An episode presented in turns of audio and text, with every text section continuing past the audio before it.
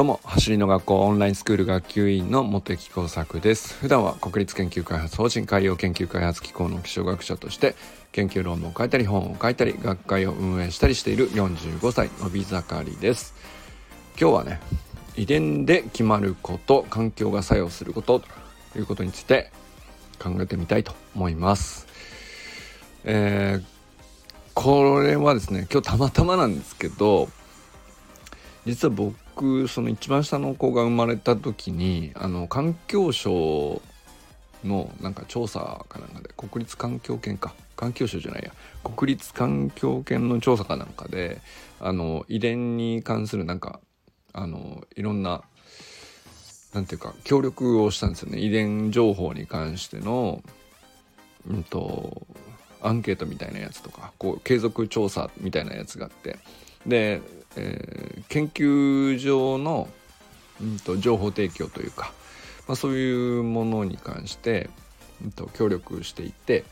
でその何て言うか たまたま、まあ、定期的に来るんですけど説明というかあの今後についてはこんな感じで進めていきますよみたいなやつが来ててであのそのパンフレットをね今日たまたま 届いたんで読んだんですけどまあそれでね、えーまあ、その話っていうのはもともと遺伝に関するお話なのでパンフレット読みながら勉強してなるほどなと思いながらあのやっぱ面白いですよねなんかそういうので勉強するっていうのも。で僕らは足の速さは才能じゃないっていうのがあのキャッチコピーで言ってますけどキャッチコピーとはいえまあ本気で言ってるわけですよね。でその時に才能じゃないっていう才能っていう言葉の意味するところっていうのは生まれつきみたいなあのまあちょっと歪んだ使い方というかまあ本当は才能っていう辞書的な意味はそういう遺伝みたいな意味ではないんだけどあの決まっちゃってて諦めろっていうようなニュアンスを含んだ意味になってしまっているよねっていうところがあの、まあ、そこに対するアンチテーゼとしての活動でもあるわけじゃないですか足の速さは才能じゃないと。でだけど、えっと、一方でね本当に何て言うか遺伝で決まる部分ってじゃあ逆にどこなのかとかうんと生まれつきで、えー、定まる部分ってどの程度の話なのかとかっていうのは逆にそっちがねちゃんと明らかになっていてそれ以外の部分は後天的なんだよっていうことがあの切り分けられていればね理性的に。あのそこを何て言うか諦めるっていうのはあの論理的におかしくなるというか。まあ何でもかんでもね理屈で整理すればあの型がつくっていう話でもないんだけどね。だけどまあもちろん感情的に諦めたくなる時にそういう言葉がふと言葉をついてしまうとかっていうぐらいのことは全然いいんだけどでだからまあ世の中からねその足の速さは才能っていう言葉自体を撲滅するみたいななんかそこまでいかなくてもいいとは僕は思ってるんですよね。でまあなんだけど意識の中からできるだけこうそういう非科学的なことというか、まあ、実際非科学的なわけですよね。足の速さは才能という思い込みみたいなものっていうのは。なんだけどじゃあどの程度の話が科学的に遺伝で決まっているとかあのじゃあ遺伝じゃなくて遺伝じゃないものって何なんだみたいな話っていうのがあのまあ関係あるなと思ったんですよね。なんかちょっと結びつけようと思うと遠いようで決して無関係じゃないことだなと思ったんですよ。でだけどあんまりねその生まれつきの話を遺伝であんまりその語られないというかそこまで考えるのはちょっと面倒くさいというか 難しく感じちゃうというかまあ僕にとっても実際あんまり得意な分野じゃないんですよね遺伝とか DNA とか。でも実際その人の体がこうやって人の体として親から子にとかえーと、親と子供が顔が似てるとか体つきが似てるとか、うん、骨格が似てるとか、えー、声が似ているとかいろいろありますけど似ているということは何かしら遺伝しているからそうなってるんですよね。似ているけれどもだからまあ大半の部分は遺伝しているからあのちゃんと手がありちゃんと足がありちゃんと内臓も同じ人間として同じような場所についていてっていうことなんですね。なんだったらまあもっと言うと血液型とかさそれも要するに遺伝して正しく受け継がれているからほとんどのものが同じなんですよね。まあそういう意味ではあの多くのものがちゃんと遺伝で決まっているからこそ一致点を僕らはすごく、うん、見つけやすいしうんまあなんだったら同じ仲間として認識できるのは遺伝のおかげなわけじゃないですか。でここの部分っていうのはすごく実は何て言うかあの排除すべきものじゃなくて半分はここはすごく大切であの遺伝だよというふうに抑えていけばいいんですよね。で一方で遺伝じゃない残りの半分の部分っていうのは何なのかっていうと、まあ、ここが環境が作用してさまざまその全く同じではないという形のものに変化していくことなんですよね。でこれはそのなんか今日僕がねパンフレットで読んだその遺伝学的な話というか母親から、えー、子が生まれてその子がその母親の遺伝子を引き継いでどういう風になるかみたいな解説とか書いてあるんですけどとはと同時に、えー、環境がどういう風に作用する余地があるのかっていうのはえー、残り半分あるわけなんですね。でそこっていうのはあのいろいろなことが書いてあるんですけど遺伝子情報っていうのはあのなんていうのかな体を形作る上での設計図なんていうふうに言われるんですけど、まあ、それは完全に丸々コピーされるわけなんですよ。で丸々コピーされながら細胞がこうどんどん増えていくのにまあ、不思議なことにちょっとだけ違うんですよね。あの母親と子供といえどもちょっとだけちゃんと違うわけなんですよ。まるっきり同じ顔をしているわけじゃないしまるっきり似ているけどまるっきり本当にそのまんまの、えー、コピーが出てくるわけじゃないというかクローンができるわけじゃ決してないというね。でそこの部分っていうのは遺伝学的にはエピゲノムっていうふうに言われるらしいんですけど、えーと遺伝子という、まあ、DNA っていうやつには設計図が書かれているんだけど、まあ、設計図はうんと100%全部使い切る情報じゃないんですよね。遺伝子のうちの一部を使って指になったり遺伝子の情報のうちの一部を使って顔を作ったり内臓を作ったりっていうふうにちょっとずつ一部を切り出して使ってこう受け継がれるわけなんですけどでその一部どこをコピーしましょうか？この辺部分的に持っていきましょうか？とかちょっと混ぜましょうかみたいなことを決めている別な目印があってでその目印情報みたいのがこうちょっとずつあの何て言うのかな人と人で違うので同じ人は一人もいないんですね。でも基本的な元にする設計図は一緒なので人は人であるという一致点がこう半分あるわけですね。でなんかその同じ人は一人もいなくさせる部分っていうのがあのエピゲノムっていう風な名前がついててあなるほどと思ってそこのパンフでいろいろ書いてあることがねあのまあ、僕もあんまりよく分かっていなかったからこう勉強として 読んでいたんですけどすごい面白いなと思って。でそのエピゲノムがこうどうのこうのっていうのはちょっと難しいけど面白いなと思ってこういろいろ勉強してたら思ったのがその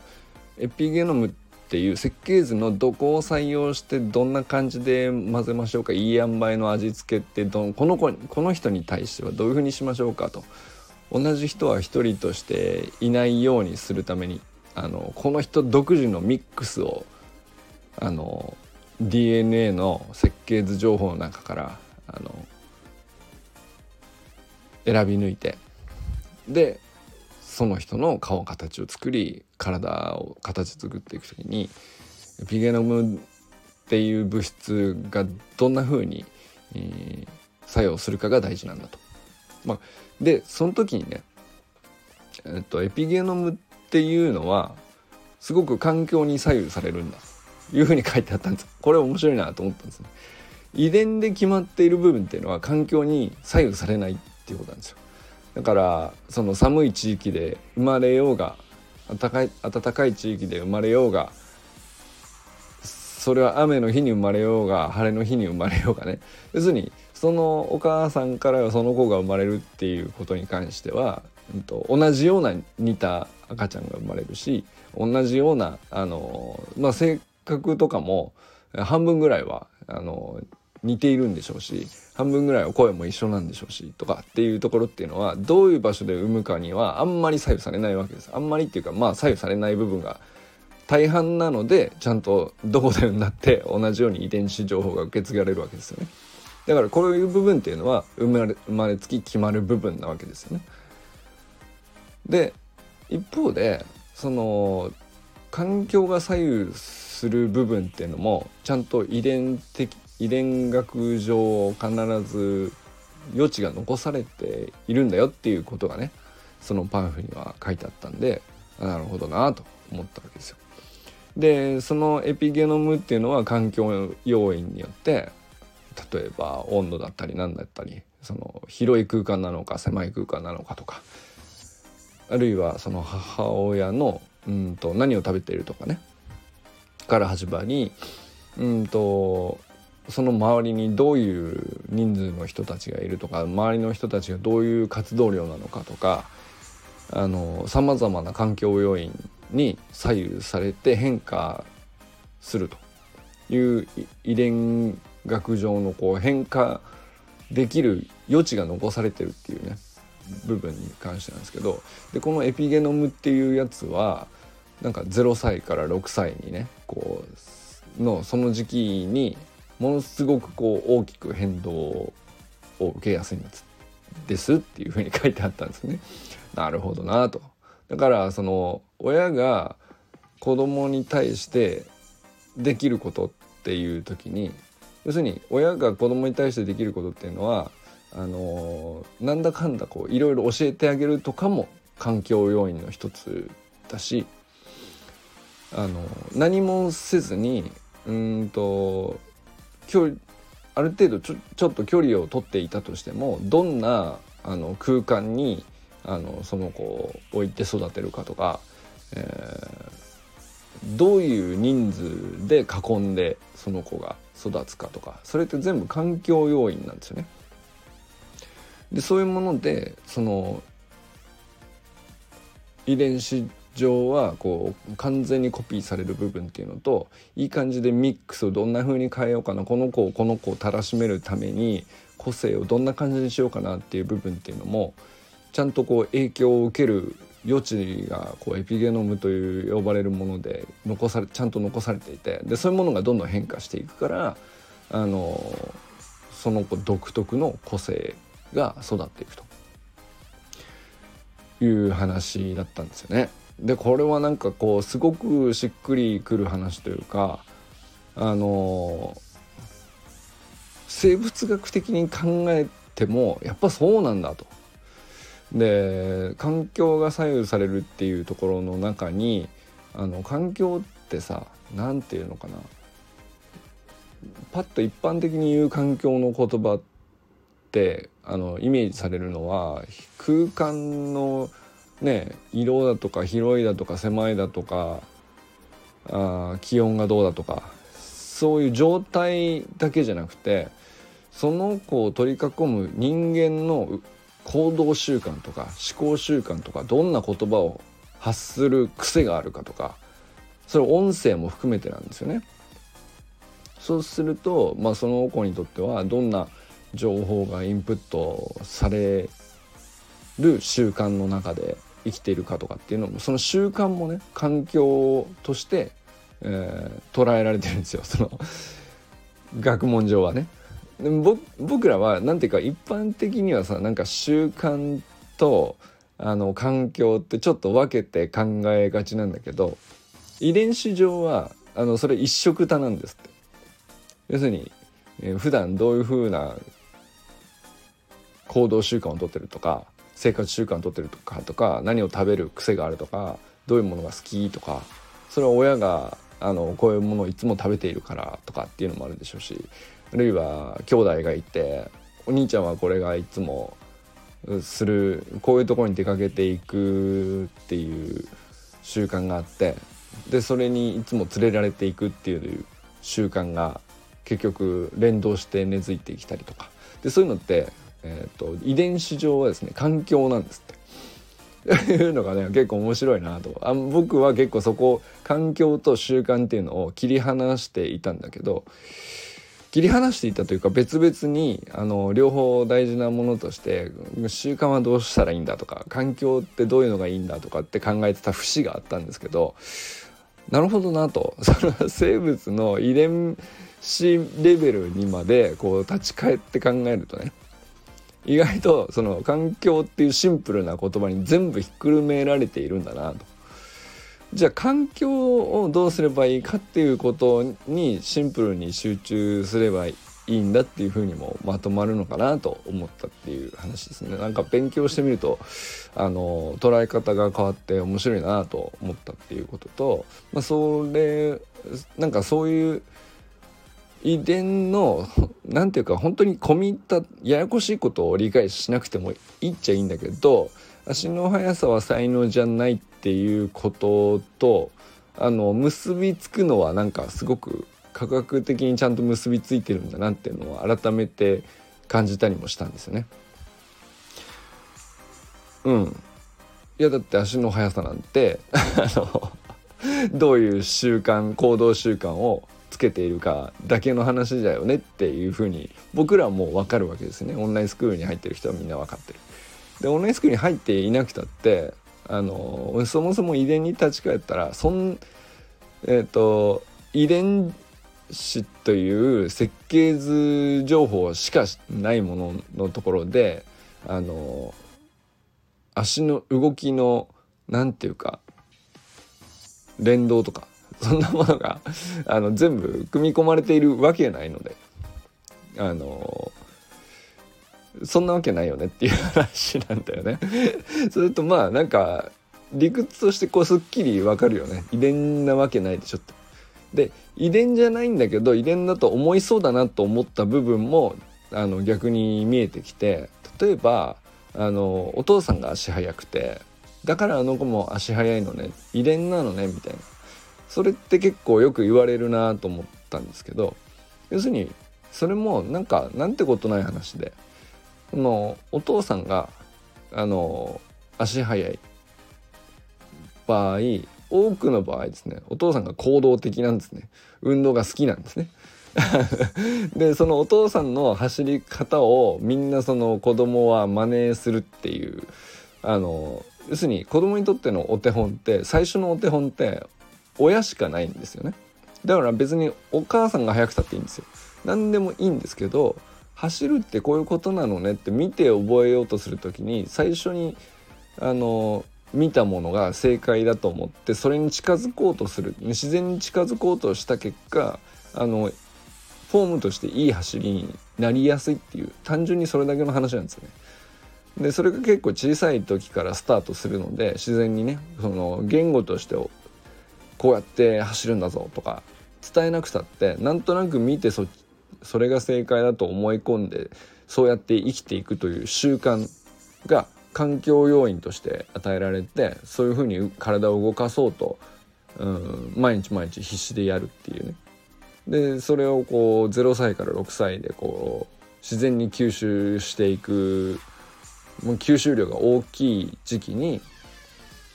あの走り方自体がねこう身についていくと、まあ、そうするとね